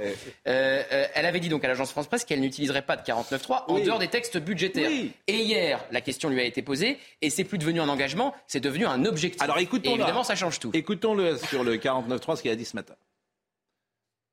Enfin, moi, je n'exclus rien. Ce que je vous dis, c'est que mon objectif sur ce texte, comme sur les 24 qui ont déjà été adoptés depuis euh, le début de la législature, c'est de trouver des majorités, de trouver effectivement des oppositions qui ne sont pas d'accord avec nous sur tout, mais sur lesquelles on peut se mettre d'accord pour faire pour voter un texte qui est utile pour les Français. Mais je trouve que c'est humiliant pour elle. Je comprends pas. je, je, assure, je, je, comprends même pas que les gens, à ce haut niveau-là, tu t'en vas, quoi. Elle va partir dans trois mois, toute la France le sait, c'est ridicule. Parce que vous n'êtes pas Premier ministre. Mais c'est vraiment Vous ne vous rendez pas compte à quel point le pouvoir Je n'arrive pas à comprendre la stratégie de Macron d'affaiblir à ce point sa Première ministre. Mais, mais s'il avait une mais il a renforcé qui auprès de lui depuis Non mais si, là ce qu'il veut c'est les 100 jours. Mais il, veut, il pense que les 100 jours, qui voilà. va aller remplacer Elisabeth Borne Ah, mais il y en a plein. Qui va monter dans le radeau Ah, mais il y en a plein. oui, oui, alors, ça, alors, il y a aucun Mais avec quelle majorité Vous n'aurez pas plus de majorité en septembre Mais voilà, là, vous en avez en juin. Mais vous tapez dans un. Il y en a 50 qui sortent. Mais plein. Premier ministre. Mais vous, mais vous demandez. Mais il s'en fiche, les Mais par rapport à ce que dit C'est comme entraîneur au PSG. Mais par rapport à ce que dit Philippe. Tout le monde veut y aller. Par rapport à ce que dit Philippe, depuis 2017, Emmanuel Macron. Vous voulez pas laisser parler Philippe Guibert Depuis 2017, Emmanuel Macron a renforcé qui auprès de lui? Comment? Depuis 2017, Emmanuel Macron a renforcé qui auprès de lui Édouard Philippe, malgré lui. Mais c'est malgré lui. Terminé, terminé, terminé. Non, mais la, la question est est-ce qu'il y a une majorité ou pas? Vous pouvez mettre n'importe qui comme Premier ministre. Je ne doute pas qu'il y ait des gens qui meurent d'envie d'aller à Éric Woerth, je vous ai mais, déjà dit. Mais pour faire Dati, quoi? même, Éric Woerth. La situation sera la même à l'automne. À partir du moment où vous avez Lyotte qui représente 20 députés, qui est bon. vent debout contre le gouvernement, Immigration. vous avez plus de 40 députés. Écoutez ce qu'a dit Madame Borne hier sur immigration, parce que finalement c'est retiré alors que ça devait passer. Un an de report. Bon cadeau, RN. Nous voulons tout à la fois rendre nos procédures plus efficaces pour éloigner ceux qui n'ont pas vocation à rester sur notre sol et améliorer l'intégration de ceux que nous accueillons. C'est sur cette base que nous avons construit le projet de loi présenté au Sénat. Mais aujourd'hui, il n'existe pas de majorité pour voter un tel texte. Par ailleurs, ce n'est pas le moment de lancer un débat sur un sujet qui pourrait diviser le pays. Nous allons donc continuer les échanges pour trouver un chemin autour du projet de loi. Et si nous ne pouvons pas trouver d'accord global, nous présenterons en tout état de cause un texte à l'automne avec comme seule boussole l'efficacité. Bon, il est, le pays, Madame Borne, n'est pas du tout divisé euh, sur l'immigration. S'il y a quelque chose sur les, on a fait un sondage sur CNews pour ou contre une loi sur l'immigration visant à faciliter les expulsions. 82% des Français sont pour. Donc, s'il y a un domaine euh, sur lequel les Français peuvent se retrouver, c'est précisément euh, l'immigration. Mais ils n'y arrivent pas. Non, mais ce qu'elle dit est factuellement faux. Vous avez raison, mais les, expulsions, ils n'y arrivent pas de toute façon. Est-ce quelqu'un y croit? Euh, Monsieur Retailleau a dit trop facile, Elisabeth Borne, de vous défausser sur les LR. Cette manœuvre grossière ne fera oublier à personne que ce sont les divisions de votre propre majorité qui vous obligent à reporter une fois de plus la loi immigration. C'est bien le en même temps macroniste Pardon, mais- qui paralyse. Excusez-moi, mais le- le- la faute originelle, c'est quand même peut-être d'avoir nommé Borne à ce poste-là, Hmm. alors que Emmanuel Macron, euh, il a son, son électorat s'est considérablement droitisé. Il voulait Madame Et il nomme Madame Borne qui, a- qui a, fa- a participé à tous les cabinets socialistes. Donc le signal dès le début euh, envers LR, il n'était pas, le- il était Mais pas le bien bon. Mais il a fait une pu- campagne de il second remplace tour à Castex, présidentielle à qui était plutôt à droite, Mais bien sûr. par Borne qui était, qui était, qui était une socialiste. Mais il fait une campagne de Et second après, tour à il s'étonne de perdre la droite. Mais bien sûr. C'est quand même la faute originelle, c'est d'avoir nommé Borne. euh, Mais parce que moi, je on passe se mon temps à dire que c'est- j'ai un président qui est illisible. Pourquoi, pourquoi et- avoir nommé une présidente Non, de Eugénie a raison, c'est son surmoi. Est-ce que Il a un surmoi de, Ouais, de- gauche euh, qui Enfin, moi, je veux bien qu'on des- je veux bien qu'on convoque Freud euh, à chaque fois pour euh, savoir ce qu'il y a dans la tête du président. Les gens sont ce qu'ils font. Voilà. Moi, je, je- je juge euh, le Alors, président sur ce qu'il fait. Et donc, eh il est bien, euh, il est, eh bien, il illisible. Voilà. perdu. Est-ce que vous avez vu ce qu'a dit Elisabeth Borne hier sur l'arc républicain? Elle a dit qu'elle ne voulait pas aller chercher des majorités avec le RN et la France insoumise, qui ne faisaient pas partie de l'arc républicain.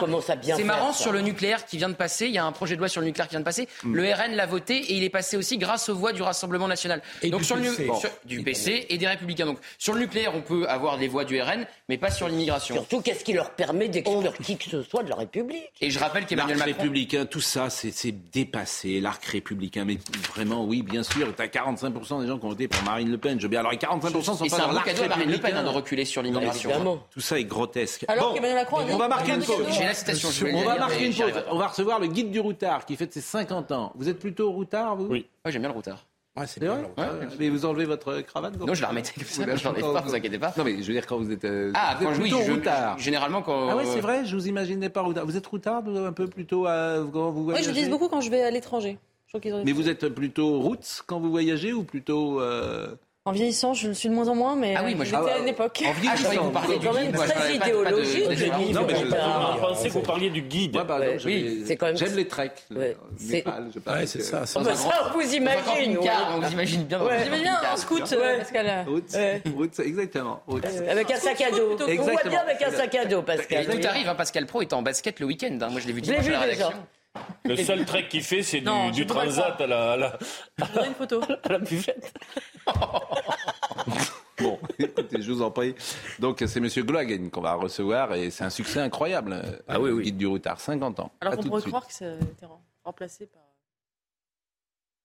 Fini évidemment sur le sujet immigration et on va en parler dans une seconde, bien sûr. On écoutera notamment Eric Ciotti. Euh, on salue Philippe Gohagen qui a créé le guide du routard et qui publie euh, ce livre, Les 50 voyages à faire dans sa vie, à l'occasion précisément des 50 ans du, euh, du guide du routard. C'était hier. Ah, c'est C'était hier. Ouais. Bon, et euh, ce livre est très beau et vous nous donnerez peut-être des idées de voyage, mais Somaya Labidi nous rappelle les titres du jour. La page des retraites n'est toujours pas terminée pour les opposants. Selon la dernière note du renseignement territorial, une mobilisation historique dans un esprit de vengeance est attendue pour le 1er mai. Selon nos informations, rien qu'à Paris, 100 000 personnes sont attendues. Conséquence directe de cette mobilisation, entre 25 et 33% des vols sont annulés en raison de la grève des contrôleurs ce lundi 1er mai. Des annulations à la demande de la Direction générale de l'aviation civile pour optimiser le trafic avec les effectifs des aiguilleurs. Au total, un tiers des vols au départ d'Orly sont concernés, un quart à Roissy-Charles de Gaulle. Et puis cette entrée symbolique au musée Madame Tussaud de Londres à quelques jours du couronnement du roi Charles III. La statue de cire de sa femme Camilla a été dévoilée hier. Habillée d'une robe bleu foncé, sa statue se tient auprès de celle de Charles, Kate et William. Pour le directeur du musée, c'était la meilleure façon de débuter ce nouveau chapitre de l'histoire de la monarchie britannique. Je trouve que c'est extraordinairement réussi là, hein, euh, parce qu'on peut revoir euh, cette image. euh, C'est tout à fait. Regardez cette image, c'est saisissant. On dirait que Ils ont bougé. Ah oui, on dirait qu'ils sont, qu'ils vont bouger, euh, effectivement. Euh, on parlera donc, je l'ai dit, du routard. C'est un état d'esprit, le routard. Vous pouvez peut-être l'envoyer à Elisabeth Borne. euh, Elle en aurait besoin. Et elle en aura Mais euh, je besoin connais bien été. Elisabeth Borne, Ah bon? puisqu'on a fait un guide de l'emploi ensemble. On a une Oui. collection euh, économique. Et c'est quelqu'un que je respecte beaucoup Bah oui. et qui semble très Nous sincère. on- ah ben, Qu'elle soit très sincère et qu'on la respecte beaucoup, il, y a- il le faut d'abord et j'en suis convaincu. Après, est-ce que euh, elle est la meilleure pour incarner une politique aujourd'hui et, et- faire lever de l'enthousiasme Parce que c'est aussi cette dimension-là qu'il faut lorsqu'on est Premier ministre. C'est une question qu'on peut peut poser. Bon, l'immigration. Revenons effectivement sur ce sujet. On a été interrompu par euh, la pause. D'abord, on a un sondage hein, a que vous avez vu, qu'on a montré les Français, pour le coup, il y a plutôt consensus. Alors, sous quelle forme? Est-ce qu'il faut une loi ou est-ce qu'il faut un référendum? Est-ce qu'il faut interroger les Français là-dessus? Et si on les interroge, en posant quelles questions? Voyons d'abord ce sondage. Pour ou contre une loi sur l'immigration visant à faciliter les expulsions Oui, voilà. 82% des gens sont... alors, il n'y a même pas de discussion. Ça veut dire quoi faciliter les Parce expulsions que regardez ce qui se passe à Mayotte. Une fois qu'on aura fait une loi en disant on veut faire des expulsions, notre problème il est essentiellement diplomatique sur cette question. Donc moi je veux bien qu'on nous fasse des mm. promesses encore, mais ça va être encore une loi qui ne sera pas appliquée. Il faut une révolution en matière de politique migratoire, dit Eric Ciotti dans un tweet. Il faut des quotas. Il ne faut plus aucun droit pour les clandestins, plus aucune prestation sociale dès le premier jour pour les réguliers. Ben ça c'est clair. On va l'écouter d'ailleurs. On ne peut pas rester dans cette situation où on subit une vague migratoire, une véritable submersion sans réelle réaction des pouvoirs publics. Euh, je pense qu'il y a consensus sur ce que dit euh, M. Ciotti. Il était hier euh, sur Europe 1. Écoutez-le. En matière d'immigration, ce qu'il faut, c'est changer de cadre. Il faut une révolution euh, en matière de politique migratoire. Il faut des quotas. Il faut plus aucun droit pour les clandestins plus aucun, plus euh, de prestations sociales dès le premier jour pour les réguliers. Il faut euh, qu'on traite les demandes d'asile à la frontière. Il faut arrêter le regroupement familial, revoir le code de la nationalité. Est-ce que M. Macron est prêt à inscrire tout cela dans la loi? J'en doute. Non, mais je. En fait, la question des expulsions, à mon avis, elle est, euh, enfin, elle est secondaire parce qu'on sait qu'à partir du moment où quelqu'un a posé le pied sur notre territoire, il est quasiment impossible de le renvoyer. mais c'est ça qu'il faut changer. Non, mais la question, c'est il faut pas que les gens rentrent. Bah oui. Et ça, euh, vous avez deux facteurs. Le facteur, comme le dit très bien euh, Pierre Brochand, l'ex-directeur de la DGSE, il dit très bien qu'il y a deux facteurs dans l'immigration, c'est le facteur push et le facteur pull. Le facteur push, c'est le fait que les gens fuient leur pays. Ça, on peut pas trop, euh, on peut pas trop y jouer grand chose. On peut pas résoudre les crises diplomatiques, on peut pas résoudre les guerres en, Afrique, etc. Par contre, on peut jouer sur un facteur pull, le fait qu'il le, le, facteur qui attire les gens chez nous. Qu'est-ce qui attire les gens chez nous? C'est aussi les prestations sociales, un modèle de prestations sociales, un modèle, un modèle d'aide médicale, etc. Et ça, pour le moment, c'est un facteur euh, qu'on n'ose pas toucher. On, promet, on promet des choses sur les expulsions, mais, on ne. Il y a consensus. Un, clandestin qui reçoive zéro euro de la France, enfin, il peut avoir consensus là-dessus quand même. Il y a consensus, mais aucun politique euh, ne le met en œuvre jusqu'à présent. N'a osé le faire. Regardez à Mayotte, Et je suis pas sûr qu'on puisse y renoncer sans, euh, sans se faire retoquer par les, par les cours suprêmes, CEDH, etc. Ne pas d'aide sociale? Ah si, il reçoit des aides. déjà, il reçoit les... Un demandeur d'asile pour recevoir des aides, parce qu'il faut bien qu'ils vivent. un clandestin reçoit l'aide médicale d'État. Quelqu'un qui est clandestin, c'est-à-dire qui a fait aucune demande, qui est rentré complètement illégalement, ne touche pas d'aide sociale. Il ne faut pas dire ça. Il met ses enfants à l'école, c'est une aide sociale. Il peut aller à l'hôpital, c'est une aide sociale. Mais concernant le résultat du sondage, il est normal. Bah, évidemment, ah, ça fait partie des dépenses. par les impôts des Français. C'est les impôts qui financent. Pas tous en même temps, s'il vous plaît. Il est normal qu'une écrasante majorité dise que des, des, personnes qui ne sont pas euh, légalement sur le territoire doivent être raccompagnées à la frontière. Que, que 80% des personnes pensent ça, ça ne clôt pas le débat. Mais euh, certaines personnes pensent par exemple qu'il faut une immigration zéro. Disons les choses telles qu'elles sont. Oui. Moi, je pense qu'il oui, ça existe dans le débat public. Bien sûr, mais moi, je pense, je pense par exemple que quand quasiment zéro, on peut bah, imaginer quelques étudiants des trucs comme ça. Voilà, Aujourd'hui, la France. Non, non, non, c'est non, non, non, c'est immigration zéro ou pas. Donc non, mais certains mais ça sera Donc jamais je zéro. Pense, je pense que l'immigration reste pour notre société une richesse. Oh, je pense, mais oui, ah, mais je ne vais pas arrêter de le dire. Mais vous avez 500 000 personnes qui rentrent en France chaque bah, année. Je, je continue. Vous je pense que c'est une richesse, mais je pense comment que vous pouvez dire ça ah, Le bilan est globalement négatif. Dans les hôpitaux, des, des, des personnels euh, issus de l'immigration et qui n'ont pas de titre et qui ne sont pas encore régularisés font tourner l'hôpital public. C'est pas du tout la même chose. Viens avec moi. Je termine. On a vu. Non, non, non, ne terminez pas. Vu sous des des métiers en tension. Vous dites, on peut quand même répondre à ce que vous dites. Pendant le confinement. Vous avez 3 millions de jeunes Français qui ne travaillent pas. Mais non, parce que je peux pas terminer. Ce que, vous dites, n'a pas, ce que vous dites n'a pas de sens. Ah bah, tiens donc. Je vais passer une journée dans un hôpital. Je, mais ce que vous, vous pouvez dire, l'immigration a été une chance, pourquoi pas pour la France, et prendre l'exemple que vous citez, mais en quoi 500 000 personnes qui entrent aujourd'hui sur le territoire français est-il une chance? En quoi D'accord, je suis En quoi répondez à cette question? Oui, je vous dis que des personnes, 500 000 personnes qui rentrent sur le territoire, on peut avoir une politique de quota ou pas. Je vous dis que je suis contre l'immigration zéro, que je suis d'accord. Mais répondez à ma question. Je suis d'accord. En quoi est-ce une chance pour la je France Je pense qu'un pays de 67 millions d'habitants peut euh, euh, euh, chaque année. Oui, je pense. 500 000 personnes mais chaque vous année. D'accord, je peux le penser. je peux le penser. Je termine. Il y a eu 2 millions et demi. sur un point. Non, mais vous avez on va vous donner aucun argument. Je termine sur un point. Ça veut sur un point. Vous avez été tous à dire pendant le confinement qu'il fallait régulariser les personnes dans les métiers pénibles et essentiels en société. Or, aujourd'hui, ils ne le sont toujours pas. Ils ne le sont toujours pas. Olivier, c'est des positions idéologiques. On vous pose une question simple, vous n'y répondez pas. Mais si, je vous ai répondu. En quoi 500 000 personnes aujourd'hui On n'arrive même pas à donner euh, du travail à tout le monde. Est-ce qu'on peut te répondre? Est-ce que les ça gens coûte, sont... Ça coûte euh, un argent fou à la société vous française. pouvez être en désaccord avec ce que je dis. Mais, Mais vous ne donnez pas un ar- mais donnez-moi droit un argument. Je vous le dis. Mais lequel? C'est une l'immigration, je vous l'ai dit, est une richesse pour nos sociétés. Mais lequel?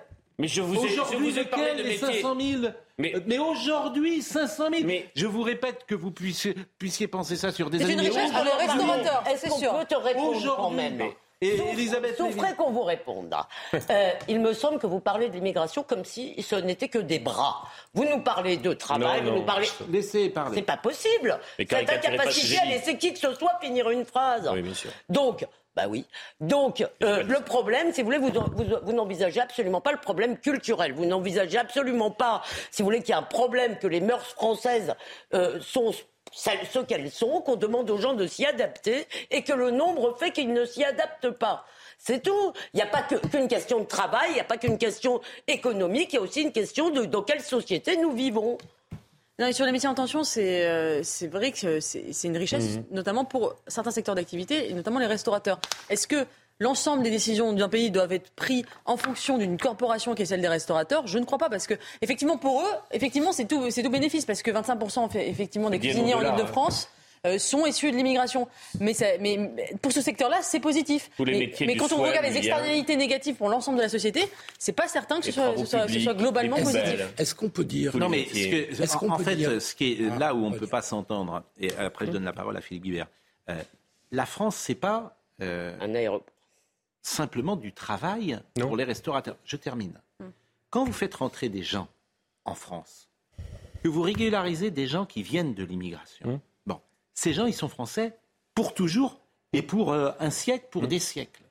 Donc il y a un problème se pose de l'identité française. Donc euh, je viens que vous m'expliquiez que les métiers, les métiers en tension, euh, il faut euh, entendre ce que disent les res- restaurateurs, mais il faut un peu avoir, me semble-t-il, un rapport culturel à ce qu'est notre pays. Et vous pensez, Pascal, que des familles qui sont entrées dans ce schéma ne sont pas devenues des familles qui aiment passionnément la France aujourd'hui pour un très grand nombre d'entre Je elles vous dis qu'aujourd'hui, en tout cas, il faut fermer le robinet euh, d'entrée. Oui, Voilà. je sais vous pensez. Bah, je pense, parce Je suis- qu'aujourd'hui, manifestement... C'est votre opinion. Bah, je- L'opinion de 80% Bah, c'est la- des de Français. 80% des gens. Et en tout cas, faut les interroger.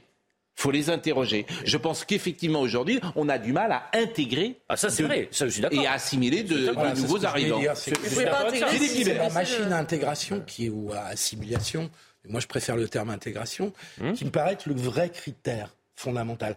D'ailleurs, un- un- quelqu'un comme Jean-Daniel Grand, euh, directeur de, de l'hebdo euh, de la gauche intellectuelle des années 70-80, c'était son propos constant qui est de dire on ne peut pas accueillir tant que notre machine à intégrer est en panne. Or, à l'évidence, elle est en panne. On ne peut pas intégrer Donc autant. il faut donc, il faut à l'évidence réduire. Là où je te rejoins, c'est que l'immigration zéro me paraît complètement, euh, complètement irréaliste. Et que, mais il faut réduire pour avoir la capacité d'intégrer. Philippe Glohagen, euh, je ne sais plus qui disait, euh, dans la vie, il y a une différence fondamentale entre ceux qui voyagent et ceux qui ne voyagent pas. C'est, c'est la barrière. Vous, par définition, qui avez voyagé dans le monde entier, ces conversations-là, et, je pense à la phrase de Nicolas Sarkozy qui disait euh, l'immigration n'a pas commencé. L'immigration n'a pas commencé. Parce qu'effectivement, euh, toutes ces populations vont vouloir venir euh, en Europe parce qu'on y vit mieux, tout simplement. Quel est votre sentiment? J'ai pas la compétence pour parler d'un problème si compliqué. Ce que je vois, ce que je constate, c'est que euh, plus il y aura de mélange, plus il y aura de la tolérance. On dit, les Français, vous les interrogez euh, et vous leur dites, euh, vous venez d'où? On est gaulois. Nous, on sait tous qu'on n'est pas gaulois d'origine. C'est que la grande chance de la France, c'est d'avoir été envahi par les Romains. Nous sommes gallo-romains. Notre culture n'est pas du tout gauloise comme Beaucoup de Français le, disent, mais euh, on a bénéficié d'infrastructures gallo-romaines, les routes, le Donc vous êtes pour la colonisation, en fait pas Je ne parle pas de la colonisation. Si c'était une forme de colonisation. exemple. C'était une forme de colonisation, oui. C'était, ça a été. Je veux dire que l'assimilation, c'est une colonisation. les Romains, ça, ça tournait. C'est un peu moins tolérant que colonisation. Mais c'est votre modèle, très bien. Ça a été une colonisation réussie. Au résultat, il y a la bonne et la mauvaise colonisation. Non, mais je. Mais continuez. Vous savez, j'ai utilisé tout à l'heure une expression qui n'était pas heureuse. D'ailleurs, il faut fermer le robinet. Vous savez qui l'a dite hmm. Michel Roquin. Euh... Georges Marchais, le 6 janvier 81. Voilà. Allez, continuez, continuez. Continuez. Euh, Laissez des digressions. Georges Marchais avait dit. On je me régale. C'est l'invité, vous lui laissez. Euh, c'est notre invité. Mais bien sûr, non, mais j'entends ce que vous dites, et effectivement, voilà. Mais, mais alors, il y a des mauvaises intégrations, des intégrations qui sont compliquées, et je pense quand il y a la dimension, euh, quand il y a la dimension religieuse, c'est un énorme problème. Vous savez, le propre des, des Romains, c'est qu'ils toléraient toutes les religions. Mais à Rome, c'est comme les Romains. Vous saviez, les Romains toléraient toutes les religions euh, enfin, non, mais, pardon, mais le système de romanisation et d'assimilation, il était extrêmement chrétien. Mais euh, accepter des religions différentes. Et donc cette intégration, c'est pas un modèle de démocratie là. Ce, enfin, bah, Rome, c'était pas la même époque. Pas tous ensemble. Bon, les Romains ont persécuté les chrétiens surtout. Oui. Comment Les Romains ont persécuté les chrétiens, il me semble. Oui, oui. Oui, mais parce qu'ils toléraient toutes les religions. C'était pas parce qu'ils étaient chrétiens c'est qu'il reniait le pouvoir de l'empereur. C'était ça le problème. Il y avait le signe du ah, poisson, il y avait le signe du poisson, le signe de ralliement. La question Avant de devenir le premier empire bah, Parce qu'ils étaient pêcheurs. Soyez disciplinés, s'il vous plaît, j'en ai marre. Un peu de tolérance. Un peu de... Bon, voilà. Michel de l'Hospital, la tolérance. Il y a des maisons pour ça. Il y a des maisons pour ça. Euh... il n'y en a plus d'ailleurs. C'est vrai. Vous le savez. Euh, Mayotte. Euh, on va écouter le préfet sur les derniers événements de Mayotte et la volonté de sécuriser, parce que ce qui se passe, et puis vous nous donnerez une information quand même qui est décisive, euh, qui explique euh, les... les... origines de la décision du tribunal de Mayotte de mettre fin... Ah pardon, excusez-moi, je croyais que vous, prie, donniez la balle. de, de, mettre fin à la destruction de certains bidonvilles. Petit scarabée, je peux vous ah dire bah, qu'il faut le tenir. Il est à fond. il est à fond, petit scarabée. écoutons le préfet. On s'en est pris euh, d'abord euh, aux policiers et aux CRS qui étaient présents. Et après, il y a eu des tentatives d'incendie de véhicules, une tentative d'incendie de, bâtiments. Euh, dans le cadre de la sécurisation et de la protection des populations, on a fait intervenir le RAID. Voilà, a priori, le, calme est revenu. on a fait des interpellations sur, les incendiaires. On reviendra là-dessus et on aura un bilan complet. Objectif, euh, sécuriser, protéger la population, lutter contre les bandes de délinquants, euh, se met en œuvre aujourd'hui et on continue. Euh, et, ce qui s'est passé cette nuit là dans un quartier agité par, les violences urbaines de, façon récurrente avec des agressions sur les populations, ça fait partie des endroits où on doit être. Et c'est parce qu'on est là qu'aujourd'hui on a, ces réactions violentes de la part des délinquants. Alors, je voudrais, parce que c'est Européen qui l'a révélé ce matin, euh, que vous nous disiez les coulisses de la décision judiciaire qui a été prise euh, ces dernières heures de, de ne pas expulser. Voilà, exactement. Alors, c'est euh, donc effectivement une information d'Europe Vous savez que le tribunal judiciaire de Mamoudzou a mis fin à euh, la destruction de plusieurs bidonvilles. Il y a un appel du préfet à la demande du ministre de l'Intérieur. Et Europe 1 nous apprend que euh, la présidente du tribunal judiciaire de Mamoudzou, Catherine Vanier, a été également un temps la vice-présidente du syndicat de la magistrature, non. classée à gauche. Et j'en termine par un mail, un mail envoyé par le syndicat de la magistrature à ses adhérents le 17 avril, qui dit la phrase suivante et qui laisse le doute sur est-ce une décision politique ou une décision juridique? C'est la question qui est posée. Et le syndicat de la magistrature dit la phrase suivante l'autorité judiciaire ne sera pas la caution de la violation des droits de l'homme. Ben si, en fait, il cautionne. Non, mais donc, euh, que les choses soient claires, hein, donc le syndicat de la magistrature, cette dame qui a pris euh, la décision elle-même a été vice-présidente euh, du syndicat de la magistrature, et il y a effectivement un doute qui est posé sur cette décision. une décision politique ou était une décision de droit Mais il cautionne complètement la violation des droits de l'homme des Mahorais, quand même. Oui, c'est ça. Parce que l'argument juridique de cette décision, c'est de dire qu'il y a des personnes qui sont tout à fait installées légalement et qui vont être mmh. euh, expulsées. C'est ça l'argument. Oui. De la décision. On peut regarder, on peut regarder les éléments de droit. L'argument, c'est que l'un des arguments avancés, c'était que les Comores refusant, on ne pouvait pas les expulser. Alors justement, puisque vous parlez des Comores, Estelle Youssoufa, moi je l'écoute tous les jours, et ce qu'elle dit est euh, extrêmement intéressant et, pertinent, et elle nous parle du rapport entre la France et les Comores, où on, là aussi on montre peut-être pas une, une grande force, et au contraire, on montre une très grande faiblesse. Écoutez son analyse. Et donc vous avez chaque année les Comores qui revendiquent les Comores à revendiquent Mayotte à l'ONU et là silence radio. le Quai d'Orsay qui maintient que les Comores qui revendiquent un territoire français sont un partenaire de Paris. Mm. Je, je, vous mets au défi. Il n'y a, pas de convocation du, de l'ambassadeur mm. comme le, le, pauvre chinois là qui est convoqué sur la Crimée. Hein. Mm. Moi, je vous rappelle que le président comorien la semaine dernière a, a expliqué, a expliqué que euh, Mayotte était comorienne et a, contesté la souveraineté française et une opération de maintien de l'ordre intérieur. Là, il y a de monde. Hein. Là, silence absolu. Et donc, et donc cette question, c'est que moi, je me maintiens que l'utilisation, l'instrumentalisation des flux migratoires tels qu'opérés par les Comores à Mayotte, c'est une menace hybride telle qu'elles sont définies mhm. par l'OTAN et l'Union européenne. C'est-à-dire qu'on utilise nos propres lois contre nous-mêmes. C'est-à-dire qu'on utilise la, misère, la, misère des uns et des autres pour déstabiliser notre territoire. Et Mayotte est effectivement déstabilisée. Donc c'est pour ça que c'est capital qu'il y ait un changement et que le quai accepte de se remettre en question et utilise les leviers qu'on a, parce que je mm. rappelle quand même que les Comores, grande euh, démocratie, avec un président qui est arrivé par un putsch, qu'on a aujourd'hui aidé à prendre la tête de l'Union africaine, ce grand démocrate invité en tribune présidentielle le 14 juillet, parce que c'est vrai, ce bonhomme, quand il revendique un territoire français, autant lui donner les odeurs de la République. Nous, on adore que nos impôts payent pour ça. Estelle Youssouf, elle est excellente. excellente. Une ancienne consoeur, d'ailleurs, qui a travaillé à LCI. Elle est aujourd'hui euh, députée.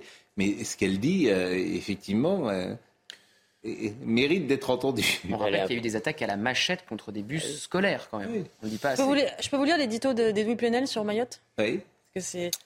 Alors, euh, maintenant sa souveraineté sur Mayotte. Euh, alors, la France, maintenant sa souveraineté sur Mayotte en violation flagrante du droit international. La France y met en scène l'expulsion massive d'êtres humains au prétexte qu'ils seraient étrangers, alors même qu'ils font partie du même peuple que les autochtones. Donc c'est ethnique. en fait. Oui, donc c'est une définition ethnique de la nation, euh, par, de la population par EWN, puisque comme c'est le même peuple, entre, ça veut dire quoi le même peuple, la même race, le même euh, les mêmes origines, on ne sait pas. Ils ont le droit, en fait, de venir, euh, les, euh, le monde ont le droit de venir à Mayotte. C'est hallucinant.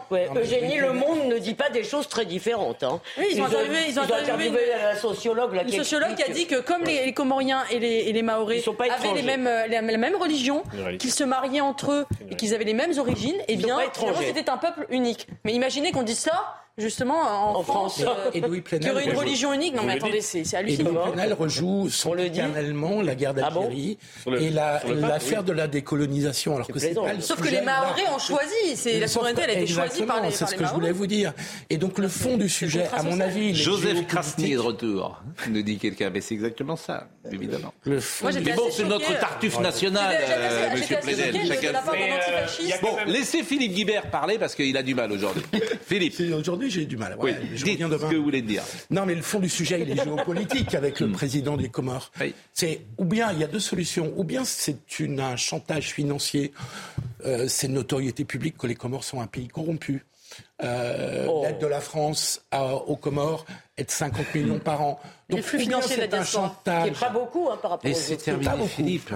Donc, ou bien c'est un chantage pour avoir plus d'argent, et pour le dire vulgairement, pour mm. avoir plus d'argent, ou bien c'est une entreprise géopolitique qui consiste à remettre en cause la souveraineté de la France. Auquel cas, c'est plus un problème de sécurité et d'opération sécuritaire, ça s'appelle un problème militaire. Bah, tu as parfaitement Bon. Euh, le guide du routard est avec nous. Je ne sais pas si euh, vous aimez. Euh, alors, Philippe Muret avait parlé de vous. Vous vous en souvenez peut-être? Non, excusez-moi, je ne connais pas Philippe Muret. Alors Philippe Muret, ce grand intellectuel euh, qui a pas caricaturé d'ailleurs, mais qui a écrit sur notre euh, monde, euh, l'Occident meurt en Bermuda. Euh, avait-il écrit, et il avait dit les petits ou grands tartuffes du voyage respectueux de l'autre ou du tourisme responsable ont besoin de ce suppôt de Satan modernisé pour retourner leur destruction en exploit humanitaire, comme le déclarait il n'y a pas si longtemps un orfèvre en la matière, le directeur des guides du routard. La seule chose qui se vend bien, c'est la morale, et il faut aller très loin là-dedans. Ça, c'est une citation de vous. Nous sommes en démocratie et Philippe Muret a le droit de critiquer le guide du routard. Euh, on est en France, donc tout le monde peut s'exprimer c'est très eh ben, bien. moi, j'ai pas envie de le critiquer, le guide du routard, parce que c'est quand même formidable. Et ça, c'est les 50 voyages à faire euh, dans euh, sa vie. où est-ce qu'il faut d'abord aller? Par exemple, si, j'imagine, sans arrêt, on doit vous poser cette question. Ah, en char à voile. S'il n'y a qu'un voyage à faire, c'est pas très écolo. S'il n'y a qu'un voyage à faire, il faut aller. visiter le plus beau pays du monde. La France. S'appelle la France, bien entendu. Oui, mais alors où? On va en Bretagne, forcément. Alors, on va en Bretagne, c'est clair. C'est la deuxième vente euh, euh, des, guides en France. Et d'ailleurs, nous avons un guide Bretagne Nord et Bretagne Sud. Je l'ai, Bretagne Nord. Voilà, parce que c'est bien la preuve que la, Bretagne est suffisamment riche pour nécessiter de mm. guides du routard. Oui. Mais la première destination en vente, c'est la Corse. Tout de suite après, vous avez le Pays Basque, euh, vous avez les châteaux de la Loire, vous avez Paris, bien entendu. Quelle est la euh, région euh, qui est le moins vendue? La Lorraine. Ah, la Lorraine. parce que Metz, c'est très sympa. Moi, j'adorais aller à Metz. c'est beau. alors que Nancy est beau, il y a des quartiers à Metz absolument formidables. La route place Saint-Jacques. Euh, Saint-Nicolas à Nancy est exceptionnel. Euh, et, donc, euh, c'est vraiment. toutes les destinations mm. sont bonnes. Et je vais vous dire, le secret d'un voyage réussi, c'est d'abord de partir avec la personne qu'on ah, a. Évidemment. et à partir de ce moment-là, tout est bien. On préfère aller euh, dans, voilà, dans des mauvaises conditions avec quelqu'un qu'on aime que d'aller dans un palace avec quelqu'un qu'on n'aime pas. Mais c'est une philosophie quand même, le routard. Là, par exemple, je parlais de palace, il n'y a pas de palace dans le routard. L'idée, c'est quand même de voyager, de voyager pas cher. C'est ça l'idée. Non, Pascal, pas tout à fait. Vous avez d'abord le meilleur rapport qualité-prix. Si au départ, il y a exactement 50 ans, hier, oui. Euh, le guide du routard s'adressait comme moi, j'étais étudiant à des jeunes désargentés. Au fur et à mesure des années, la clientèle a évolué. Disons qu'elle a vieilli. Elle, euh, elle cherche des moyens plus confortables. Le terme est bien choisi. Et euh, de l'auberge de jeunesse, on s'est mis à préférer les hôtels de charme. De, de l'autostop, on préfère la voiture de location. Et c'est bien normal quand on hmm. arrive à un certain âge, à un certain confort. Donc il y en a pour tout le monde, il y en a pour toutes les bourses, mais on peut aussi euh, voyager pas cher. Et vous avez euh, hmm. le propre du guide du routard, c'est pas tellement de voyager pas cher, hmm. même si sur, la sur euh, les, les, le moins cher, les hébergements moins chers sont toujours présents et vous avez des restaurants tout à fait abordables. Mais vous avez, parlons de la Bretagne, à Roscoff, un relais château le Britannia Hotel, qui est l'un des, euh, des, relais châteaux les moins chers de France. C'est combien la chambre? 140 euros la moyenne, ah, vu sur l'île de Bar, pour un relais château. 140 euros. Bon, qu'est-ce que vous voulez dire non, Moi, euh, ce qui m'intéresse justement, c'est qu'il y avait, je ne sais pas si c'est encore le cas, je le reconnais, un aspect très idéologique dans le routard. Pas du tout. Bah, écoutez, quand vous avez dit cette phrase, celle-là, vous l'avez dit, je l'ai vue de mes yeux. Oui. La seule chose qui se vend, c'est la morale. C'est la morale, il faut aller très loin là-dedans. Alors, c'était Vous vendez de la morale. Alors attendez, c'est pas moral. Oui, la morale, c'était dans le but de rapprocher les peuples. Hmm. Plus on connaît des populations étrangères, autrefois, la Première Guerre mondiale a quand même démarré sur un enseignement à l'école entre 1870 et 1914, où on disait, mon père est instituteur, je le sais, hmm. que euh, les, Allemands c'était des méchants. Et, euh, euh, c'est eux qui ont déclenché la guerre. C'était des méchants, oui, en l'occurrence. la preuve, c'est que. Et voilà, oui, c'est vrai. en tout cas, en tout cas, maintenant, demander aux jeunes d'aujourd'hui de faire la guerre à l'Allemagne, personne n'ira. En tout cas, on vous a pas invité pour faire de la polémique avec vous ce matin. C'est plutôt pour rendre hommage à cette belle idée. Alors, ce qui est drôle, c'est que euh, vous savez pourquoi ça s'appelle le guide du routard? Parce que euh, vous travailliez à l'époque dans un journal qui s'appelait euh, Actuel. Actuel, et c'était le patron s'appelait Bizot. Jean-François Bizot. Jean-François Bizot, et vous vous appelez Glohagen, et puis il avait du mal à retenir votre nom. Et il vous appelait toujours le routard, parce que vous faisiez des papiers déjà euh, dans Actuel de euh, voyage. Donc il disait comment il va le routard, etc. Donc il vous a voilà. c'est comme ça que. Et quand l'éditeur Achète m'a demandé de choisir un nom, eh bien j'ai pensé au guide du routard, ce qui était mon surnom. Qu'est-ce que vous voulez dire, monsieur Non, j'étais en train de me dire, euh, monsieur, on vous appelle le routard, moi il m'appelle le petit scarabée, ça va, ça va rester de la même manière. Quoi. Le guide du petit scarabée. Il faut, faire un guide. Il faut faire un guide. Mais ça, et, et, ce qui est intéressant, c'est que donc vous proposez ce guide du routard un peu partout et personne n'en veut. Tout le monde, les grands éditeurs euh, refusent. 18 refus. 18 refus, donc vous euh, allez éditer tout seul. Euh, non, un tout petit éditeur, euh, Gédalge, l'a pris à mon avis parce qu'on lui proposait jamais rien. Euh, malheureusement pour lui, euh, il s'est fait écraser par un autobus, il a fait faillite. Ah, et cette malchance est, devenue une chance pour moi puisque le plus grand éditeur français est arrivé et m'a proposé une collection. Aujourd'hui, c'est chez Hachette. Alors on va voir des images pendant que vous euh, comment, pendant que vous, nous parlons. Euh, bon, alors en, dehors de la France, vous, vous, êtes allé dans tous les pays du monde? Pas du tout. Pas du tout. Il y a plein de pays. D'abord, je ne sais pas vraiment compter. Il y en a 182 à l'ONU. J'ai dû en faire 130. Mais j'ai fait. Il n'y a pas de guide du routard en Corée du Nord.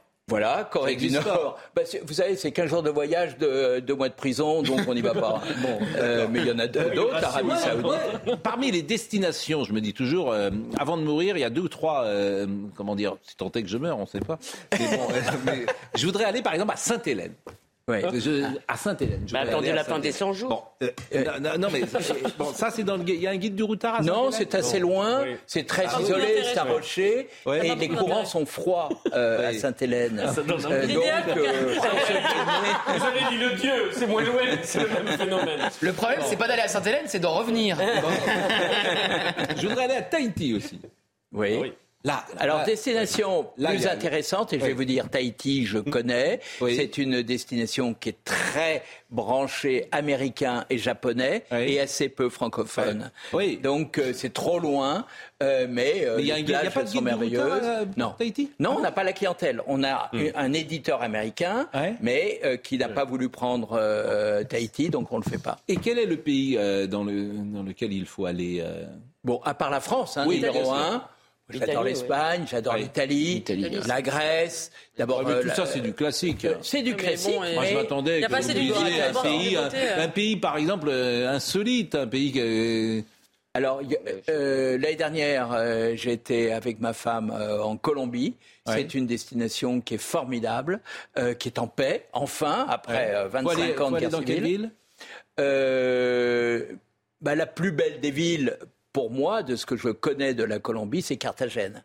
C'est une ville de pirates qui me fait un peu penser à notre Saint-Malo bien-aimé, euh, où d'ailleurs il y a eu des constructions et des remparts faits par les Français. Et euh, c'est des destinations qui sont fortes parce qu'elles ont une culture. Mm. Et c'est absolument passionnant. Bon, ah ben, voilà une bonne idée pour euh, les vacances euh, en Colombie. En, Colombie hein. euh, J'ai vu Saint-Malo aussi, hein, bien sûr. Vous parlez de Saint-Malo. et je viens de sortir là la semaine dernière. on est breton et on est fier de l'être le golfe du Morbihan, qui est un endroit absolument ah fabuleux, oublié. Et, Il y a combien de guides du retard? Euh, en règle générale, nous en éditons 160 chaque année pour l'édition française. Hein, je ne parle pas des éditions étrangères. C'est vous qui avez tous les droits, mais vous êtes milliardaire. Le... Oui, euh, j'ai 120 collaborateurs, hein, donc je ne suis pas tout seul et je distribuer. Il faut faire la différence, mon cher Paul, quoi, le chiffre d'affaires entre le chiffre d'affaires, 30, 30 millions 2 millions et demi par, euh, 2 millions et demi, par an. Ah oui, donc... euh, il faut faire une différence entre le chiffre d'affaires et la marge. 2 millions et demi bien sûr. uniquement français. Oui. Non, mais c'est une belle, c'est une belle affaire, quoi. C'est une histoire, c'est une histoire extraordinaire. Bon, il est 10h31. Euh, Somaya Labidi, je ne sais pas si vous aimez voyager, Somaya. J'adore voyager. Euh, où est-ce que quelle est la dernière destination où vous êtes allé? C'était les Maldives. Euh, ah, pas mal. Il y a un guide du retard pour les Maldives? Non. Ah bah, très compliqué. le rapport qualité-prix n'est pas très favorable. C'est-à-dire qu'il faut aller au Sri Lanka, ensuite aller sur les Maldives. Euh, c'est compliqué. Et puis il y a la montée des eaux, hein, quand même. Oui, bah, bah alors, bon, alors n'y retournez pas, euh, Mais en revanche, donnez-nous les infos du jour. Avec plaisir. Face à l'inflation des prix alimentaires, Elisabeth Borne appelle industriels et grandes, et grandes distributions à la table des négociations.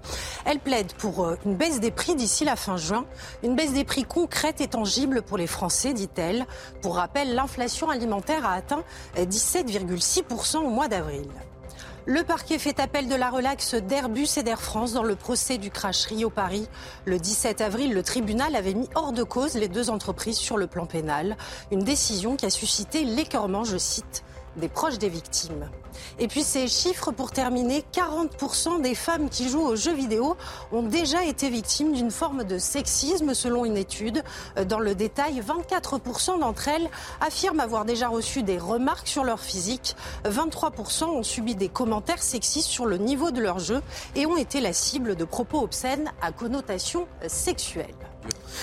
Euh, oui, il y en a Vous marre. avez prévu des voyages à l'étranger euh, cet été, euh, Elisabeth? Italie. Moi, je vais en, ça? Italie. moi, je vais en, je vais en Bretagne bientôt.